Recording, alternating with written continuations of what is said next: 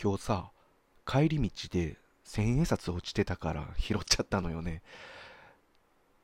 え？猫ババ？いやまあそう言われるとちょっとあれやけど。猫ババっていう言葉の由来？いや知らん。うん。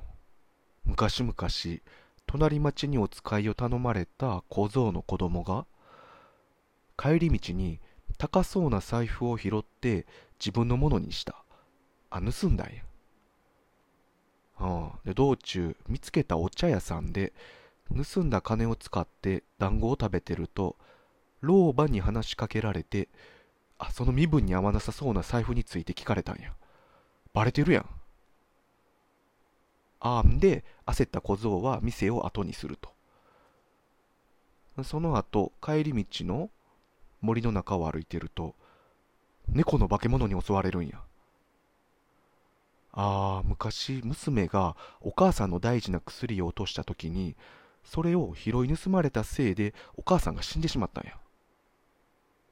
でお母さんが好きだった猫もいたんやけど後を追うように死んでしまったと。あじゃあその時の娘と猫が恨んで化けて出てきたんや。えそれがさっき出会った老婆なん？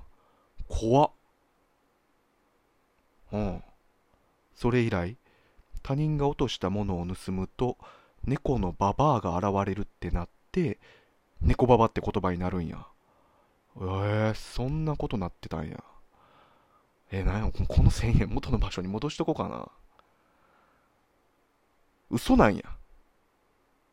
猫が自分のババ？糞を隠す行為が悪事を隠す行為として猫ババって言葉になった。そのままやん。